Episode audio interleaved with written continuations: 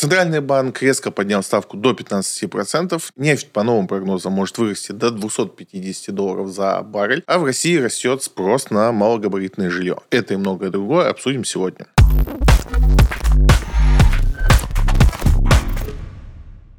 Банк России принял решение повысить ключевую ставку на 200 базисных пунктов до 15% годовых. Резкое поднятие ставки говорит только об одном. У нас ухудшаются ожидания по инфляции. В принципе, реальная инфляция растет. Из недели в неделю видим ее ускорение. И прогноз по инфляции Центральный банк тоже повышает. Насколько оправдано такое резкое повышение ставки, можно много по этому поводу сокрушаться, пытаться понять, как видит себе эту ситуацию Центральный банк. Но надо помнить, что там следующие два года исходя из того бюджета, который у нас принят уже, они тоже легче не будут. И, в принципе, Центральный банк сейчас даже прогнозирует ставку на следующий год 12-14%, что высоко достаточно. Конечно, теперь у нас ставка 15 и 12 это кажется уже ослабление, но в целом мы, конечно, рассчитывали на другие показатели, по, в том числе инфляции и ключевой ставки. Бюджет на следующий год у нас будет печататься достаточно много денег, и инфляция будет раздуваться, ускоряться. Соответственно, все это заставляет Центральный банк идти на такое большое повышение. Хорошо или плохо, это, ну, так нельзя оценивать ситуацию. Для кого как,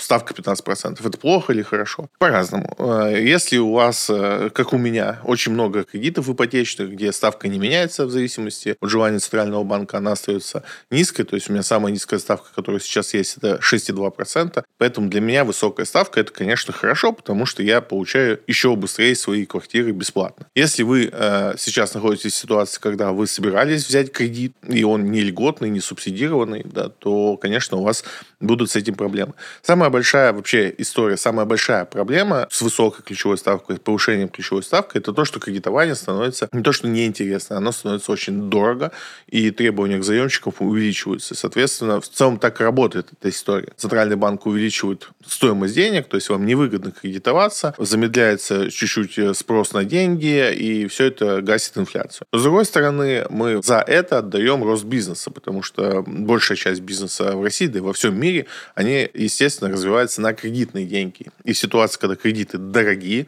у нас, соответственно, бизнес начинает от этого немножко страдать. В том числе на фондовом рынке все то же самое. У нас сейчас две линии развиваются. Первая сейчас, конечно, будут больше всего падать, и уже начали падать сильно закредитованные компании. Та же Сигежа уже проваливается, мне кажется, ближе к дну, потому что у нее огромные кредиты. На данный момент она выберется из этой ситуации, но сейчас у нее достаточно тяжелое положение. Все компании, у которых сильно закредитованы, они, конечно, сейчас будут под давлением. И второй момент это то, что такая высокая ставка, опять же, давит на доллар. Она сама по себе, то есть сама по себе ключевая ставка высокая. Доллар не ослабит, но в скупе вот э, всех мер, которые принимаются, мы видим достаточно серьезное снижение. Сейчас вот на момент записи доллар торговался уже ниже 93. То есть в целом это будет давить на доллар, доллар должен дешеветь. От этого, соответственно, у нас страдает вся нефтянка и все экспортеры. В моменте Сургутнефтегаз сейчас падает на 1,2% просто на новости и на снижение доллара. То есть все эти вещи завязаны между собой. На самом деле не думаю, что для нефтяников это какая-то серьезная прям проблема. Доллар все равно выше тех таргетов, на которые, ну, и в бюджете записаны, и компании, на которые рассчитывали. Даже если доллар будет 85, для нефтяников все равно все еще очень много денег получает. Плюс э, у нас экспортеры, опять же, по новому налогу, который привязан к цене доллара, от этого тоже немного выигрывают. У них чуть меньше налог будет вот этот новый экспортный, который зависит от э, курса доллара. Поэтому в целом именно ослабление доллара до каких-то разумных пределов, да, понятно, что если сейчас его опять на 54 загонят, будет, ну, такое себе, никому это не понравится. Но в целом ослабление там до 85 рублей вообще ничего страшного для нефтяников не представляет. Но тут, опять же, все накладывается. При таких ставках супер интересно становится облигация, особенно облигации федеральных займов. Прогнозируемая доходность, высокая доходность. Почему бы не взять, почему бы сейчас не закрыть тот же Сургутнефтегаз, который, опять же, непонятно, как с долларом коррелируется, непонятно, что будет на счете. Хотя, конечно, у нефтяники должны отчитываться супер интересно. Почему бы не закрыть и не набирать сейчас позицию в ОФЗ? И так в среднем думают инвесторы, поэтому, конечно, для рынка сейчас будет такое непростое время. Акции должны притормозиться по росту. Каких-то супер бенефициаров от высокой ставки сейчас на рынке нет. Не то чтобы все страдают, но никто особо не выигрывает от такой высокой ставки. Почему-то многие думают, что банки выигрывают, но это не так, потому что банки много зарабатывают, в том числе на выданных кредитах, и кредитов сейчас будет выдаваться меньше. Не только потому, что люди не хотят их брать, но и потому, что при высокой ставке требования к заемщику увеличиваются, то есть банк уже не раздает всем подряд, то есть он уже там э, тщательнее выбирает э, заемщика, и, соответственно, выдача становится меньше. Имеем то, что имеем. Опять же, не хорошо, не плохо. Для кого-то это шанс переложиться в УФЗ, для кого-то это шанс докупиться на небольшой корректировке. Не думаю, что это какое-то серьезное давление на нефтяников окажет, потому что все равно у них супер результаты, и сейчас на отчетах они все будут, конечно, показывать какие-то удивительные цифры, которые мы просто даже не ожидаем увидеть. Поэтому глобально, ну, не думаю, что это проблема. Почему-то гасит ритейл, тот же магнит почему-то сейчас падает, хотя для магнита высокая инфляция в целом это больше плюс, чем минус, и можно даже его назвать на бенефициаров высоких цен. Ну, скорее, они не к ставке привязаны, а к, в целом к инфляции. Чем выше инфляция, тем больше товарооборот, тем больше зарабатывает магнит. То есть, в целом, ритейл так именно и работает. Но сейчас из-за того, что УФЗ становится вкуснее, на данный момент они еще не разогнались. Я думаю, в течение одной-двух недель они догонят новую ставку Центрального банка, и у нас появится супер привлекательный УФЗ. Наверное, вклады вырастут до 21%, ну, со всякими ставками, акциями. Каждый раз, когда я говорю, что есть вклады там по 18, по 20%, потом мне в комменты или в бот пишут, а где, где вы такие вклады видели? Приходите в телеграм-канал, у меня там всегда есть какая-нибудь ссылка на эти вклады, которые, о которых я говорю. На данный момент, то есть вот до повышения ставки у нас были вклады там в 17,5%, даже можно было до 20 найти. Соответственно, с новыми условиями, думаю, вполне реально 21-22% найти на короткий срок с акциями там и всякими плюшками. То есть я думаю, что можно будет найти. И поэтому, если вы любитель э, депозитов, у вас вообще прекрасное время для этого начинается. Золото обогнало индекс S&P 500 по доходности в 2023 году. Чтобы понять э, всю боль этого заголовка, надо чуть контекста дать. Для тех, кто не знает, S&P 500 это некое мерило рынка, то есть доходность рынка. Средний показатель того, на что вы должны рассчитывать как инвестор, когда вы вот заходите на фондовый рынок. В среднем он дает там 7,3-7,5% в зависимости от того, как считать, доходности в год в долларах. И на эту доходность все и рассчитывают, когда приходят на фондовый рынок. Да, если вы слышали где-то, что доходность на фондовом рынке 100% в год или там 30% в год, нет, не так. Будут все рады, если будут получать 8, это уже счастье для вас, и вы сможете несколько лет получать. Но это не линейная доходность, то есть э, это не значит, что каждый год стабильно вы получаете там 7% или там 0,6% каждый месяц. Нет, вы можете за какой-то год заработать 30%, на следующий год у вас будет убыток минус 10, за много-много лет у вас выработается средняя доходность, она будет вот 7,5%. И второе, что надо знать, чтобы обсудить эту новость, ну, точнее понять эту новость, это что есть такой класс инвесторов, которых в простонародье называют золотые жуки. Это люди, которые все считают скамом, обманом, пирамидой. То есть все наши акции, облигации, это все бумажки никому не нужные, деньги, это вообще выдуманная структура, их не существует. единственный вообще актив, который имеет смысл в их жизни покупать, это золото, желательно физическое, чтобы его можно было где-то там закопать, чтобы никто не нашел,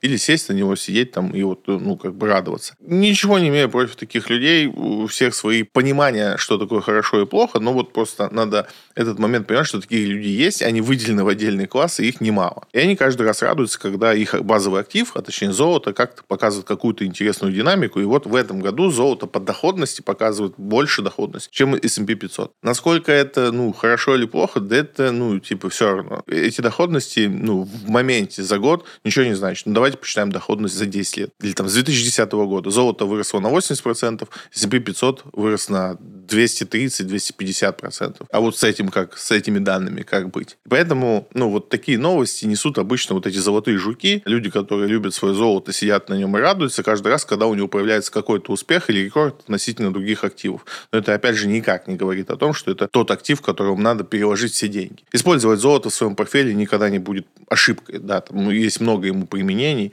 и как бы окей. Но вот строить всю свою инвест-стратегию на том, чтобы владеть золотом, не уверен, что это хорошая идея. Опять же, причины роста золота тоже очевидны. Они не произошли из-за того, что там что-то в мире меняется, какая-то финансовая модель, мы перешли к другому пониманию финансов, и вот золото начало расти. Нет, не поэтому. У нас в мире случился новый конфликт. У этого конфликта перспективы, ну, такое себе, то есть он может быть очень проблематичным, очень длинным. В это вовлечены э, страны с совершенно разными интересами. Даже Турция, которая вроде как в НАТО, НАТО вроде как поддерживает Израиль, а Турция на, на стороне Палестины. Там такой дурдом и клубок событий, которые пока очень сложно прогнозируются, что с этим всем будет. Когда такие события возникают, и чем более сложно, и чем более они непредсказуемы, первое, о чем думают инвесторы по всему миру, что лучший актив для того, чтобы пересидеть эти события, это золото. И в эти моменты золото очень сильно растет в цене. Хотя, опять же, я так не считаю, много раз говорю, что есть куча исследований, которые показывают, что золото не работает как защитный актив в том понимании, как мы это понимаем. То есть оно скорее работает как commodities стандартный, классический, и не работает как защита. Но просто там все привыкли, что это защита, в книжках во всех написано. Если графиком подтянуть и посмотреть, нет, так не будет. Но это периодически происходит, вот сейчас тот момент. Ничего сверхъестественного не происходит. То, что в моменте золото смогло обогнать индекс S&P 500, не делает его лучшим активом. У вас нет машины времени, чтобы там вернуться назад, там, условно говоря, покупать золото. А сейчас, условно говоря, покупать его с прицелом на то, что конфликт там еще несколько месяцев там, или год, или годы продлится, и золото продолжит расти, я бы тоже не стал. Тут есть две причины. Первое, вы не сможете спрогнозировать, как будет развиваться этот конфликт. Я думаю, что люди, которые в мире сегодня могут это спрогнозировать, они нам недоступны там в ближнем круге. Мы не можем с ними поговорить и сделать какие-то действительно стратегические выводы. Если вообще такие люди существуют, потому что я думаю, что мы все еще находимся в той точке, когда непонятно, как будут развиваться события. Очень много сторон заинтересованных, которые не определили свои позиции в дальнейших действиях, и у них нет сейчас сформированной позиции. То есть план того, что будет происходить в Израиле и Палестине, он еще не написан. И там много всего происходит, и как это будет все продвигаться, непонятно. Ну, то есть вы не знаете, как долго этот конфликт будет. Может быть, он закончится завтра, может быть, он затянется на следующие пять лет и будет периодически там усиляться или ослабляться. Мы этого не знаем. Второй момент э, в том, что конфликту выработается толерантность. Это происходит всегда и везде со всеми конфликтами. Да, когда не только начинается это яркое событие, которое запоминает все на свете, но проходит время, месяц, два, три, полгода, год, конфликту вырабатывается толерантность, в том числе и у инвесторов. И уже золото не будет восприниматься как защита, потому что не будет так остро стоять необходимость защищаться от чего-то. То есть это становится обыденностью, как бы больно об этом не было говорить, и, но все конфликты приходят вот в такой уровень. И люди уже не реагируют. Посмотрите на те события, которые у нас в стране развивались по отношению к СВО. То, как это воспринималось, там, условно говоря, в момент начала, через год и сейчас. Сегодня фондовый рынок совершенно не реагирует реагирует новости СВО. Вообще его там никак не интересует. И, наверное, единственное, что может быть, это если оно там закончится какими-то там переговорами и какие-то вот, ну, глобальные события. За линией фронта, как это было по поначалу, там фондовый рынок не наблюдает. Какие-то там даже наши успехи на линии фронта не воспринимаются как вот позитив для фондового рынка. Это, к сожалению, та правда жизни, которую надо принять. К любым конфликтам вырабатывается толерантность, и вот опять же, если мы говорим о золоте, золото теряет вот этот эффект со временем. Поэтому вот эти все крики золотых жуков, что сейчас самое лучшее время покупать золото. Не знаю, на мой взгляд, сейчас самое лучшее время продавать золото, пока оно представляет высокую ценность, потому что если мы представим, что события не будут усугубляться сильно, а там усугубляться тоже особо некуда, весь потенциал э, военных действий, который он может быть, то есть он может развиться вообще в какую-то страшную историю, либо остаться велотекущим. И велотекущее, скорее всего, более прогнозируемые события, потому что у Израиля и Палестины давняя история там, ненависти друг к другу. То есть там не будет чего-то супер яркого и долго. Поэтому, скорее всего, золото достаточно быстро начнет дешеветь. И, по сути, если вы вдруг на какой-то момент чувствовали, что застряли в золоте, может быть, сейчас наилучший момент для того, чтобы от него избавиться.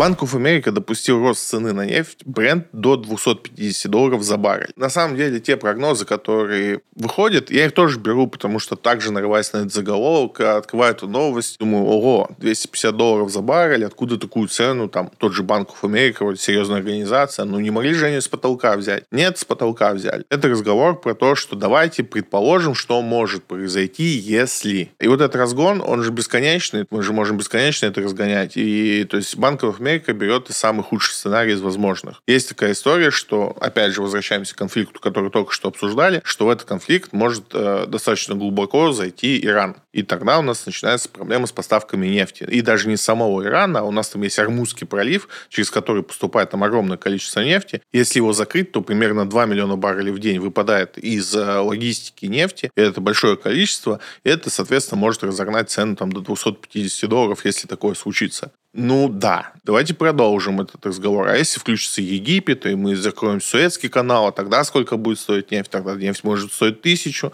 Давайте продолжим. И так мы можем продолжать разгонять тему того, что будет, если закрыть все на свете, и сколько будет тогда стоить нефть. Она может стоить бесконечная. То есть это ну, странный прогноз. Может быть, он кому-то нужен, а кому-то это повод поразмышлять и так далее. Но предпосылок о том, что это произойдет, очевидно, нет. Да, даже если Иран более плотно будет участвовать в этом конфликте, если конфликт действительно будет э, раскручиваться именно в сторону Ирана и там будет противостояние США, я не думаю, что будут серьезные перебой с поставками нефти. Напомню, на секундочку, если кто забыл, как это работает, когда у нас была история с ИГИЛ, и мы в Сирии там все эти э, сложные ситуации были, первое, что сделали американцы, это забрали под свой контроль нефтяные месторождения. И более того, они до сих пор их контролируют. То есть до сих пор Сирия, уже никому к ней претензий нету, а очень большое количество нефтяных месторождений до сих пор контролируется американцами, и там до сих пор стоят американские базы, и все это качается и вывозится в нелегальную. А пока шел конфликт на территории Сирии,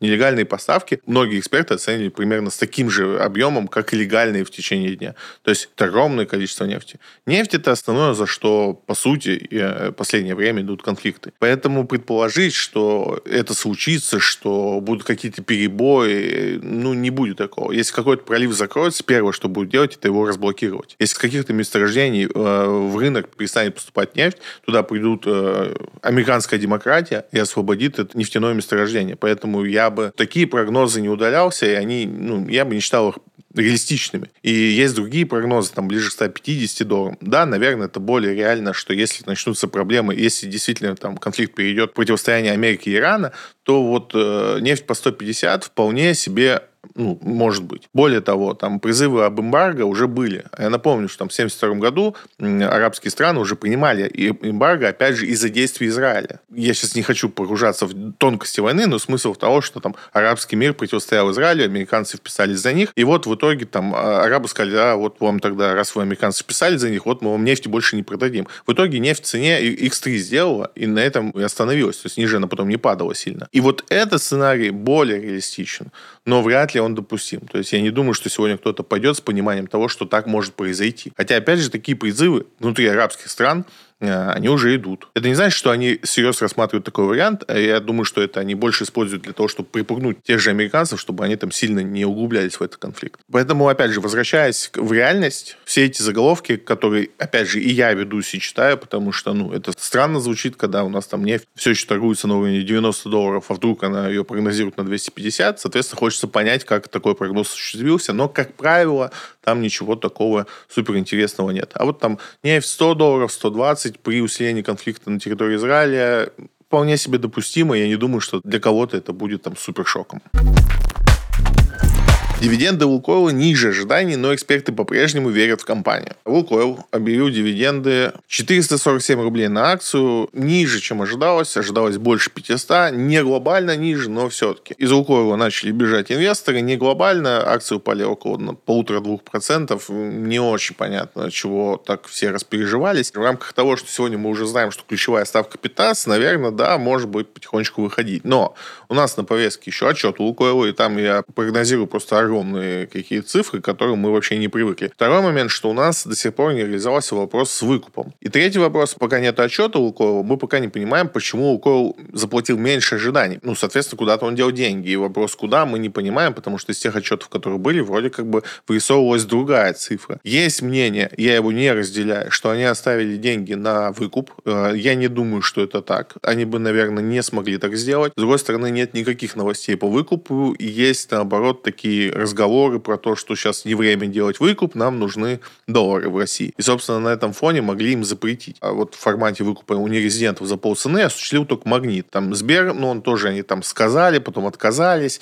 И вот Лукойл был вторым на очереди, но вот они не получили разрешения от правительства. И я так понимаю, что этого разрешения так и нет. Не думаю, что они вот эти деньги на выкуп поставили где-то и не доплатили дивидендами. Соответственно, есть какие-то траты, возможно, вырос капекс, надо смотреть отчеты. То есть пока сложно сложно сказать, э, почему дивиденд меньше расчетного. На то много, может быть, причин, но вот хотелось бы все-таки отчет, чтобы понять. А когда там мы говорим о том, что компания все еще интересна, да, наверное, она сейчас и остается самой интересной, и пока мы не увидели отчет, ничего интереснее сегодня на рынке, наверное, нет. Все идеи сегодня по инвестициям на российском рынке сводятся к нефтегазу. Ну, точнее, даже к нефти, потому что с газом там чуть-чуть все посложнее, с Газпромом вообще грусть печально, а там с Новотеком чуть сложнее все. Все идеи крутятся вокруг нефти. Это Роснефть, это Сургутнефтегаз, это Лукойл. Все, вот три идеи, которые у вас есть. Да, есть там что-то еще не, не сильно заметное, типа магнита, биологии, вот это всего, но они такие не супер сосредоточенные, не все в них верят и так далее и тому подобное. Все идеи э, вокруг нефти и даже то, что там Лукойл заплатил меньше, сильные погоды не сделает. Там сегодня то, что ставку подняли, там на Лукойл больше давления оказывает, ну, точнее, то, что курс доллара падает, наверное, больше давления оказывает, чем меньше дивиденд от прогнозируемого. В итоге, в любом случае, ждем отчета, от этого будет хоть что-то понятно. Мексика разрешила запустить первое производство текилы в России. У нас есть завод «Кристалл», который собирается на IPO. И вот в рамках а, выхода своего на IPO они начали в рынок подливать интересных новостей, собственно, про свою компанию. Раз они льют новости, не будем их игнорировать. Завод «Кристалл» получил официальное разрешение у правительства Мексики на производство текилы. В чем история? В том, что есть у нас у алкогольных напитков региональные принадлежности. То есть, допустим, там портфейн, его можно делать только в Португалии, у него отдельная акцизная марка и так далее. Шампан шампанское, только в регионе шампань, вот это все. Да, в России тоже есть шампанское, у нас тоже было разрешение на использование бренда шампанского и коньяка. Сейчас мы, я так понимаю, забиваем на этот вопрос, вообще никого не спрашиваем по этому поводу. Но, допустим, если вы шампанское делаете там э, в Италии, то это будет просека, а если вы делаете его в Испании, то это будет гавай. То есть есть региональные названия напитков, вот с текилой ровно такая же история, только то, что произведено на территории Мексики и определенным образом могло раньше называться текилой. Потом они стали давать лицензию. В России таких лицензий нету, но и, в принципе, производство, я вот так быстро поискал,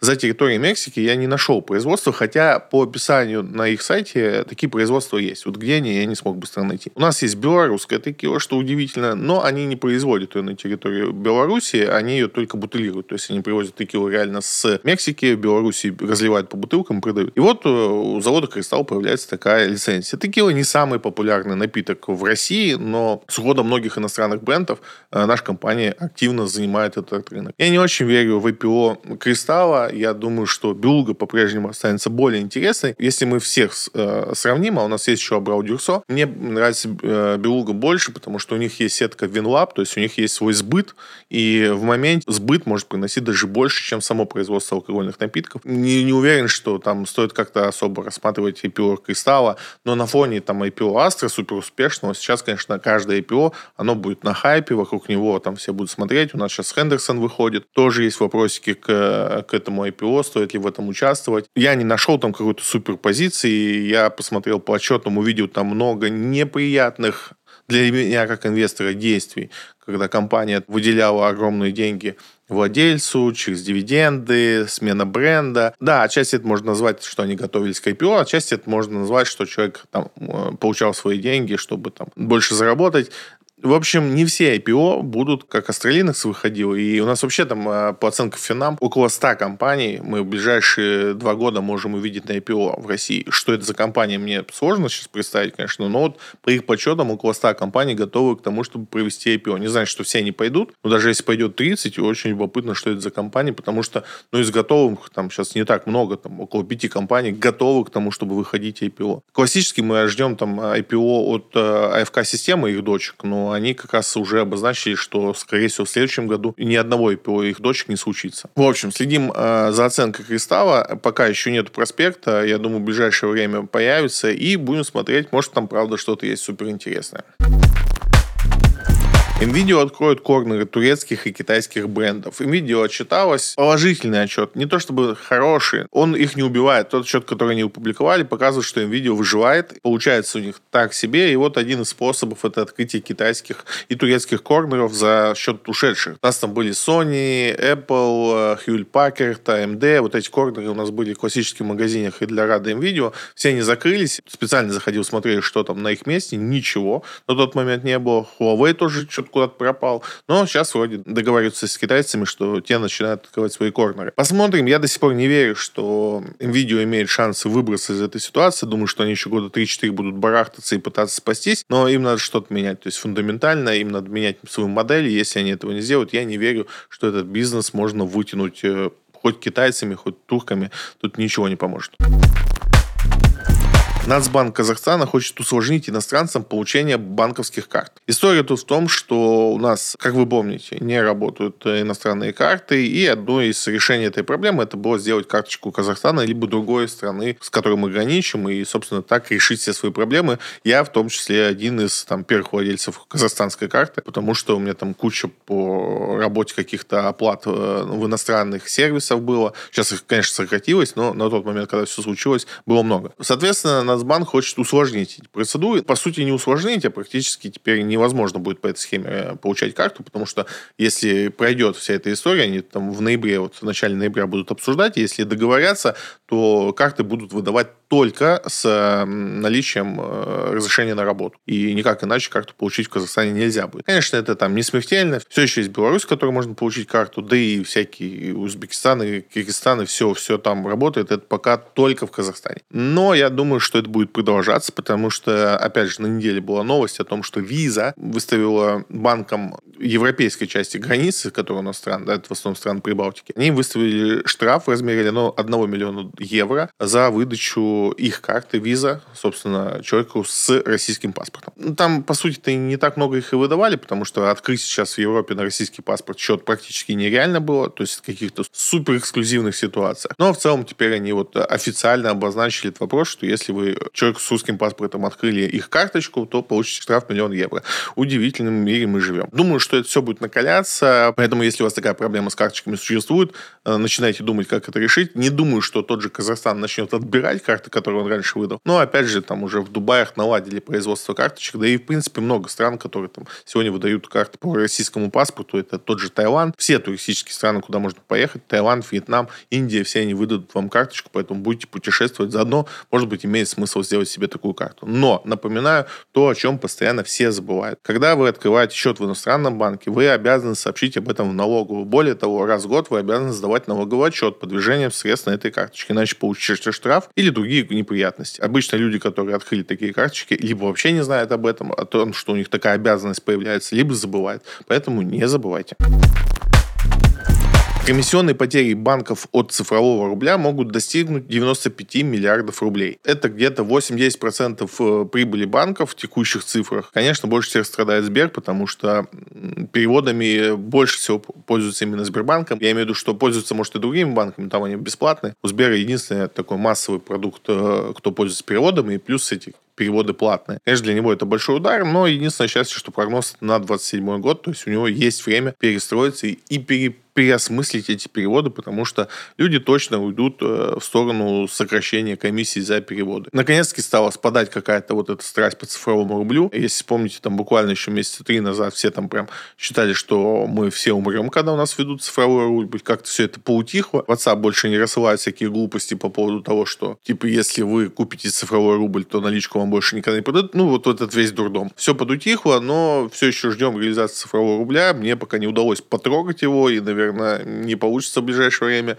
но я с удовольствием жду, когда это появится. Напомню, что мое личное мнение, что это максимальное благо для нашей страны. Тут я не преувеличиваю, я правда считаю, что это инструмент, который поможет с многими вопросами, которые до сих пор не решены в нашей стране. Если у вас есть мнение отличное от моего, приходите обязательно на каком-нибудь эфире в Телеграме по этому поводу поспорим, потому что, в принципе, у меня уже не осталось соперников, кто готов убедить меня в том, что в цифровом рубле есть какое-то зло. Если вдруг у вас есть такое мнение и желание поспорить по этому поводу, приходить в Телеграм, обязательно сделаем это.